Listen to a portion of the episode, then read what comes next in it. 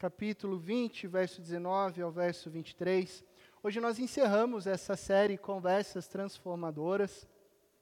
Ao longo de alguns meses, refletimos sobre algumas conversas, alguns diálogos que Cristo Jesus teve com pessoas comuns, como eu e você, há dois mil anos atrás. E como o poder da palavra de Deus fala a nós hoje. João capítulo 20, verso 19 ao verso 23.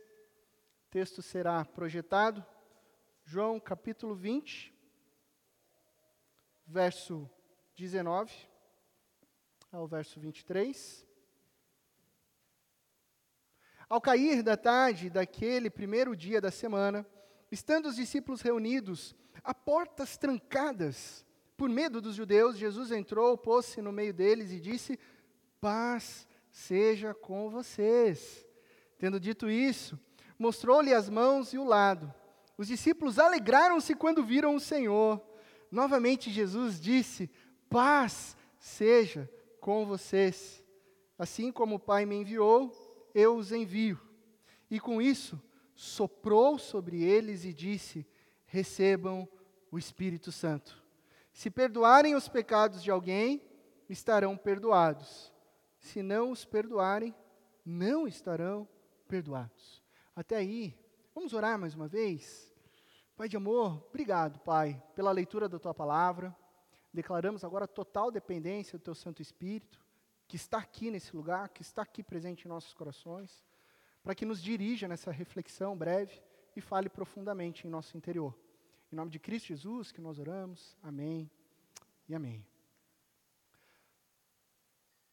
Você, em algum momento na sua vida, já se sentiu totalmente despreparado para uma missão?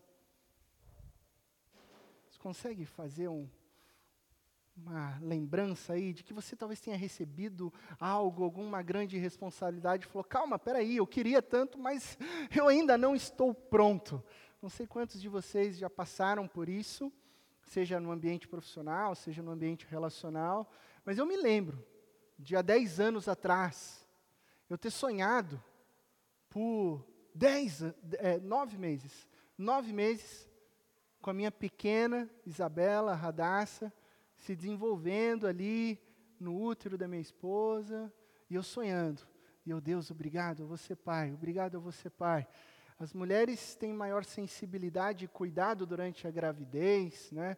Os homens assistem à distância, né? É diferente. A gente vê, mas a gente não consegue sentir como as mulheres sentem. Então, para mim, o dia impactante foi o dia em que a Isabela nasceu. O dia em que eu peguei aquele serzinho no colo. Aquele dia que, a primeira vez, eu senti uma das maiores expressões de amor. E ao longo dos nove meses eu agradeci a Deus, obrigado porque eu vou ser pai, Deus, obrigado, Deus, é isso, e feliz e feliz. Quando nós chegamos em casa, foi muito interessante. Nós chegamos em casa, abrimos a porta, chegamos na sala, e lá estava eu e minha esposa com um pacotinho nos braços foi nessa hora que eu olhei para ela, ela olhou para mim e eu falei assim: e agora? Exatamente isso. Assim, e agora? E agora? Porque nessa hora, em meio a risos, a gente foi bombardeado com várias preocupações. Como que a gente vai cuidar de uma criança num mundo tão desconectado? Como que a gente vai ensinar os caminhos de virtude num mundo que está tão bagunçado? Como que a gente poderia proteger a nossa filha, mas sem criar ela numa bolha? Como que a gente pode deixar é, com que ela esteja atenta, mas que ela não perda, não perca a leveza, a sinceridade? E nós fomos bombardeados por questões como essa, a ponto de eu dizer, mas eu acho que eu não estou mais preparado. eu acho que eu não estou mais preparado. Mas logo então fui lembrado que Deus me deu esse presente que Deus me capacitou e que com Ele, diante dessa nova situação, seja num, com um filho, seja com um casamento, seja com a vinda dos netos, seja com uma nova profissão, se Deus te colocou lá, Ele vai te sustentar e te capacitar a cumprir aquilo que Ele tem para a sua vida. E é sobre isso que eu queria conversar com vocês um pouco. Porque o último verso que nós lemos dessa pequena perícope diz o seguinte, verso 23: Se perdoarem os pecados de alguém, estarão perdoados. Bom, quem aqui está pronto para perdoar pecados? Quem aqui está sempre disposto, alegre e feliz? Hoje, hoje eu acordei e vou perdoar aquela cobra que me fez mal há três semanas atrás. Hoje eu acordei e vou perdoar aquele que me traiu há dois anos atrás. Parece que não é tão fácil. Parece que não é assim tão simples. O texto ainda continua. Ele tem a segunda parte. Se não os perdoarem, não estarão perdoados. Como assim? Estar disposto a perdoar é muito difícil. E agora? Eu não me sinto preparado para perdoar, mas agora Jesus está ordenando para perdoar, como que funciona isso? Quem está pronto? Na verdade, ninguém está pronto para perdoar. Sejamos sinceros. Se você acha que você é o perdoador, se você acha que você é inteiramente bom, se acha que você não tem nenhum erro, você precisa revisitar o seu coração com mais sinceridade e humildade, porque na verdade não é fácil liberar perdão. Não é fácil. Mas o que está acontecendo aqui nesse texto? No verso 19, nós temos uma situação onde os discípulos, no cair da tarde da primeira, do primeiro dia da semana, eles estão reunidos a portas trancadas e por medo. Eles estão trancafiados numa sala com grande medo. E há um medo lógico ali, obviamente, porque o mestre deles, Cristo Jesus, havia acabado de ser preso, torturado, crucificado e morto. Então, na mente lógica, o que, que está acontecendo aqui? Se eles pegaram o nosso professor, se eles pegaram o nosso líder, se eles mataram o nosso mestre, nós seremos os próximos. Então, eles se trancam naquela sala com medo dos judeus. E aquela sala se enche de medo. Aquela sala cria um ambiente onde eles estão assustados, onde eles estão acuados, onde as portas estão trancadas, onde eles estão silenciosos, porque o medo aprisiona, o medo te fecha, o medo te bloqueia. Mas então, o que acontece no texto? Jesus entra. E é maravilhoso, porque João quis deixar claro que eles estavam reunidos a portas trancadas. A Bíblia não diz se Jesus destruiu as portas e entrou? Provavelmente não, porque senão haveria um espanto. A Bíblia não diz como foi esse detalhe. O fato é que Cristo Jesus aparece dentro da sala. E Cristo Jesus aparece ali de maneira corpórea. Cristo Jesus ressurreto, em corpo glorificado, se apresenta para eles e fala ainda, inclusive: olhem as minhas mãos. Olha estão as marcas do que eu passei na crucificação. Olhe o meu lado pois no capítulo anterior, um soldado tinha enfiado uma lança no lado de Cristo Jesus. Olhem as minhas marcas, sou eu que me apresento a vocês aqui, sou eu, Cristo Jesus, e digo: paz seja com vocês. Paz, não mais medo, mas paz. E então o que acontece? Os discípulos se alegram. O texto bíblico diz que eles se alegram. Então a presença de Cristo Jesus aqui, ela dissipa todo o medo. Perceba que há um ambiente de medo, mas quando Jesus entra, tudo é expelido, tudo é dissipado, toda angústia, toda tristeza, todo sofrimento, ele é transformado em grande alegria. Isso é importantíssimo. Porque eu vou te contar uma coisa muito profunda. O medo, ele faz parte das nossas vidas. Eu não é? Quem aqui tem medo? Nós temos medo. O medo às vezes nos invade, o medo muitas vezes nos assombra. Existe o um medo que nos traz cautela e que nos mantém vivos. O problema é o excesso do medo. O problema é quando o medo toma proporções maiores do que deveria, quando o medo começa a controlar as nossas vidas, quando o medo começa a tomar conta de nós. Já dizia, né, o poeta cantor da Baixada Santista, Charlie Brown Jr., que o medo cega os nossos sonhos. É grande verdade. O medo cega os nossos sonhos. Interessante que ele escreveu essa música depois que ele teve um, um encontro com Deus. Né? O medo cega os nossos sonhos. O medo mina as nossas esperanças. O medo nos aprisiona. O medo nos joga numa sala fechada a sete chaves. E aí, seja por causa de um trauma que você passou e que de repente você é, teve algum gatilho, seja por causa de uma dor intensa que você está vivendo, seja por causa de uma perda muito grande que você passou recentemente, como os discípulos acabaram de achar que tinham passado, a perda do mestre, a perda daquele que era o líder, seja por qualquer razão, você está aprisionado a sete chaves e você não tem mais forças para sair. Essa é a situação do medo em excesso, que gera crise de ansiedade, que gera pânico, que nos imobiliza, e a ponto de nós não termos mais forças.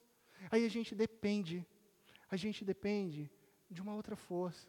A gente depende de algo a mais, que não é apenas uma força, que não é apenas algo a mais, mas é o Cristo Jesus ressurreto nas nossas vidas. Quando nós estamos em meio ao medo, Cristo Jesus entra no meio do nosso medo. Isso é que é, mar que é maravilhoso. Antes de Jesus abrir as portas da sala do medo, ele entra no medo com você, para dissipar esse medo e para dizer paz. Quando Jesus entra nas nossas vidas, ele diz paz. Não mais medo, não mais dor, não mais sofrimento, agora é paz. Essa é a palavra de Jesus, paz. A paz que é a promessa de Jesus para mim e para você. Ah, pastor, mas puxa, que interessante. Esse é o mesmo Jesus dizendo paz. É, mas isso é verdade? Será que isso é aplicável nas nossas vidas hoje? A paz de Jesus? Certamente que sim, porque Cristo Jesus está aqui cumprindo uma promessa. Isso não é algo que o pastor Laci está dizendo aqui para você, da cabeça dele. Aqui não é algo que eu estou dizendo aqui para você é, só para florear. Não, essa é uma promessa que Jesus, inclusive, está cumprindo aqui na vida dos discípulos. Lá em João capítulo 14, ele já tinha dito quando os discípulos estavam tristes, antes de Jesus passar pela cruz, Jesus disse: Olha, dentro de pouco tempo, 14, verso 18, você vocês me verão. Agora Jesus está diante deles. Em João 14, verso 27, Jesus prometeu deixar a paz dele, não a paz do mundo, mas a paz de Cristo Jesus. Agora o próprio Cristo Jesus está ali dizendo: paz seja com vocês. No capítulo 16, verso 22, agora é hora de tristeza para vocês. Jesus estava falando, mas eu os verei novamente e vocês se alegrarão e ninguém tirará essa alegria de vocês. E agora, nesse momento, quando Jesus aparece, os corações deles se enchem de grande alegria. Promessa cumprida. Capítulo 17, verso 18. Assim como meu Pai me enviou ao mundo, eu os envio. Jesus está repetindo as palavras aqui agora. E ainda nesse discurso, capítulo 16, verso 7. Jesus tinha dito que quando ele fosse, ele iria derramar e trazer um outro conselheiro, o Espírito Santo. E agora Jesus faz o que? Ele sopra o Espírito e diz: recebam o Espírito Santo de Deus. Então, em cada momento, em cada fala, Jesus está cumprindo aquilo que ele prometeu. É o mesmo Jesus. O que é maravilhoso, o mesmo Jesus que falou tudo isso antes de passar pela cruz, é o mesmo Jesus que passa pela cruz, ressuscita, aparece em carne e osso, como nós cantamos aqui, encarnação do próprio Deus, dizendo: Eu cumpri tudo isso na vida de vocês. Eu estou cumprindo na vida de vocês, eu sou o mesmo. Eu sou o mesmo ontem, eu sou o mesmo hoje, eu sou o mesmo amanhã. O mesmo Jesus que aparece para os discípulos. É o mesmo Jesus hoje aqui falando ao seu coração. O mesmo Jesus que dissipa o medo dos discípulos há dois mil anos atrás, é o Espírito que te trouxe aqui para ouvir que o mesmo Jesus dissipa os teus medos para derramar sobre a sua vida a paz que excede todo o entendimento. E agora? O que fazer? Vão, diz Jesus, é uma ordem. É uma ordem. Vão e perdoem os pecados das pessoas. Se vocês não perdoarem, não estarão perdoados. Vão e perdoem. Há aqui uma nova história, um novo jeito de vida, há uma inauguração aqui. Por isso que João coloca de maneira proposital, no primeiro dia da semana, no entardecer, Cristo Jesus faz nova todas as coisas. É uma nova criação. É uma referência clara ao texto da criação lá de Gênesis. No final, no entardecer, Deus vinha para trazer instruções a Adão e Eva. Deus soprou sobre Adão e Eva o fôlego de vida. E agora, no primeiro dia da semana, o próprio Jesus está soprando sobre os discípulos uma nova história, uma nova vida, uma nova criação fundamentada na nova aliança de Cristo Jesus. Vão e espalhem o amor. Vão e perdoem uns aos outros. Vão e levem graça, levem amor, levem alegria. Um mandamento ele trouxe. Amem uns aos outros. João capítulo 15, verso 12. Como eu os amei. E ele continua: ninguém, ninguém tem amor maior do que aquele que dá a vida pelos seus amigos. Jesus disse isso antes de ir para a cruz. E Jesus disse isso sabendo que Ele daria a vida por você, que Ele daria a vida por mim e por você, lá na cruz.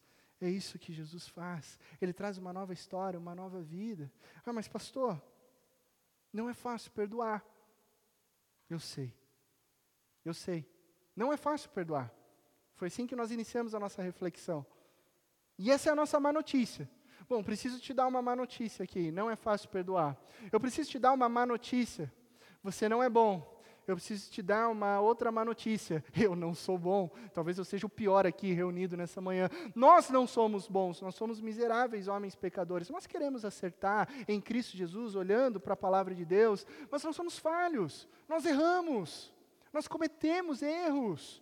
Nós deslizamos, alguns sem querer, outros querendo, enfim, nós não somos perfeitos. Essa é a nossa realidade.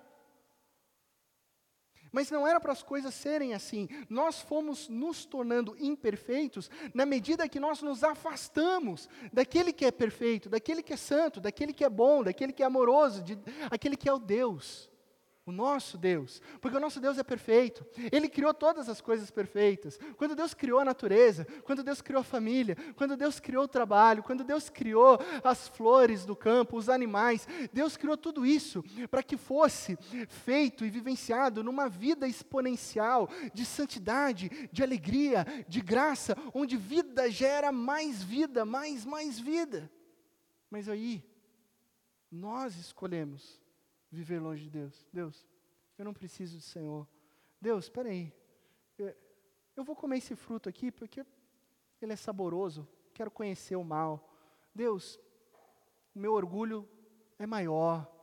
E aí o orgulho foi tomando conta dos nossos corações, a arrogância foi tomando conta dos nossos corações, o nosso eu, nós começamos a ficar em si mesmados. É o meu, não é mais o nosso, é o meu, é o eu, eu quero, é tudo, é sobre mim, não é sobre você, não é sobre nós. E hoje nós vivemos um mundo desconectado, cheio de dor, de sofrimento, miséria, desigualdade, crimes, traições, dores, doenças, catástrofes, desastres, morte. E tudo isso, a causa de tudo isso em última instância, é o que nós chamamos de pecado. Uma desconexão com o Criador. Uma desconexão daquele que é a fonte de vida. Essa é a nossa má notícia, nós não somos perfeitos. Mas eu vou te dar uma boa notícia. Porque existe uma boa notícia maravilhosa que supre essa má notícia. A boa notícia é que Deus, sabendo de tudo isso e considerando o amor dele, que é enorme, incalculável por mim e por você, ele veio nos resgatar dessa má notícia. O nosso Deus veio e se fez carne, como um bebezinho. Eu acho que o batismo infantil é uma das coisas mais belas, porque crianças desarmam o nosso coração. Né? Vocês perceberam como é que vocês estavam aqui? Então, oh, né, a gente teve que gravar para depois perceber o que, que o pastor falou, porque estava todo mundo encantado com a, a, a neném, a Laura. É isso que criança faz, criança desarma. Criança é expressão de amor. Deus poderia ter enviado Jesus num grande cavalo, adulto, já, como um guerreiro. Era isso que o povo esperava, inclusive. Mas como é que Deus envia Jesus? Como um bebezinho, inofensivo, inofensivo, que você olha e fala: Eu quero carregar, eu quero cuidar. Então Deus se fez carne, Cristo Jesus habitou entre nós. E Cristo Jesus cresceu e viveu a vida que nós deveríamos ter vivido. Sabe essa culpa que você segura tanto? Sabe essa dor? Sabe esse erro que você fica sempre lembrando do passado e isso fica te corroendo? Cristo Jesus não errou. Cristo Jesus não cometeu esse pecado. Cristo Jesus viveu uma vida perfeita, uma vida íntegra. E ele foi, ensinou, amou, perdoou, caminhou, curou, libertou as pessoas, trouxe sempre palavras de amor e não houve pecado algum, e ainda assim ele foi traído, ainda assim ele foi condenado e ele foi numa cruz. E aí você pergunta, por que que Jesus, que não cometeu pecado algum, ele teve que ir numa cruz e morrer? A resposta de Deus é porque nessa cruz ele morreu pelo meu pecado, pelo seu pecado. Sabe aquilo que te tira o sono? Aquela lembrança de culpa, aquela lembrança de eu não deveria ter feito isso. Na cruz, Jesus morreu por isso. E na cruz isso é perdoado. Na cruz, Jesus nos purifica de toda a maldade, de todo o pecado, de todo débito, porque Cristo Jesus morre no nosso lugar. Essa é a boa notícia. Essa é a maravilhosa notícia. A graça de Cristo Jesus é maior do que todos os nossos erros. A graça de Cristo Jesus é maior do que nós. A graça de Cristo Jesus é incalculável. Então, quando nós nos depositamos a esse Cristo, quando nós confessamos que nós somos falhos e imperfeitos, nos arrependemos e cremos que Cristo Jesus morreu no nosso lugar na cruz, nós somos regenerados. E sabe aquele peso? Aquele peso vai embora. Sabe aquela culpa? Aquela culpa vai embora. E aí você começa assim a pensar: mas como assim? Eu não consigo entender. Eu fiz algo muito grave, eu fiz algo muito grande. Eu sei, não importa o que você fez há cinco anos atrás, não importa o que você fez há dez anos atrás, não importa o que você fez ontem à noite, se você crê em Cristo Jesus, se você confessa os seus pecados e crê que Ele pode te salvar, Ele te purifica hoje e te dá uma nova vida agora. Essa é a mensagem do Evangelho. Mas, pastor, o que eu preciso fazer? O que eu preciso pagar? O que eu preciso entregar? O que eu preciso cumprir? O que eu preciso vestir? Nada. Porque é de graça. A salvação em Cristo Jesus é graça. Por isso que é difícil de entender. É graça. É graça. Mas e os meus débitos? Jesus assume todos eles. Não há mais débitos. Há graça. Há uma novidade de vida. Há uma vida plena. Uma vida abundante em Cristo Jesus. Jesus nos perdoa de todos os pecados. Essa é a nossa história. Essa é a história dos discípulos.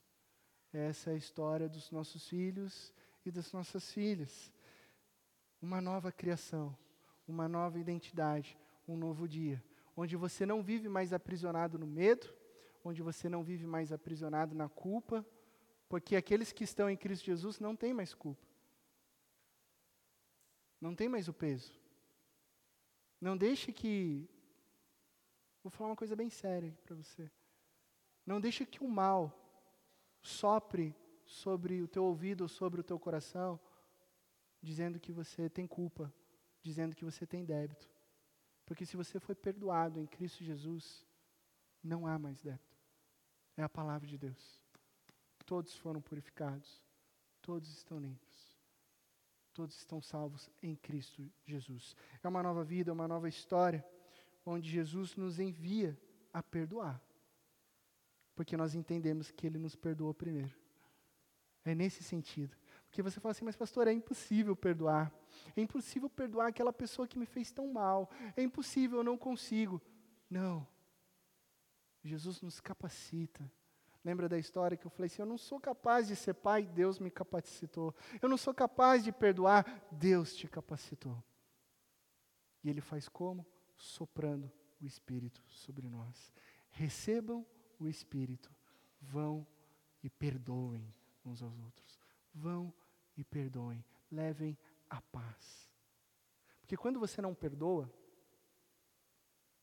quando você não perdoa, você retém. Seja qual for o débito, você retém. Você fica lembrando. Ah, essa pessoa me fez isso. Ela me deve. Ela vai me pagar caro. Ela me fez muito mal. Ela me feriu. Eu nunca vou esquecer. Eu vou anotar aqui. E você vai retendo, retendo, retendo. Às vezes a pessoa nem lembra mais que te feriu.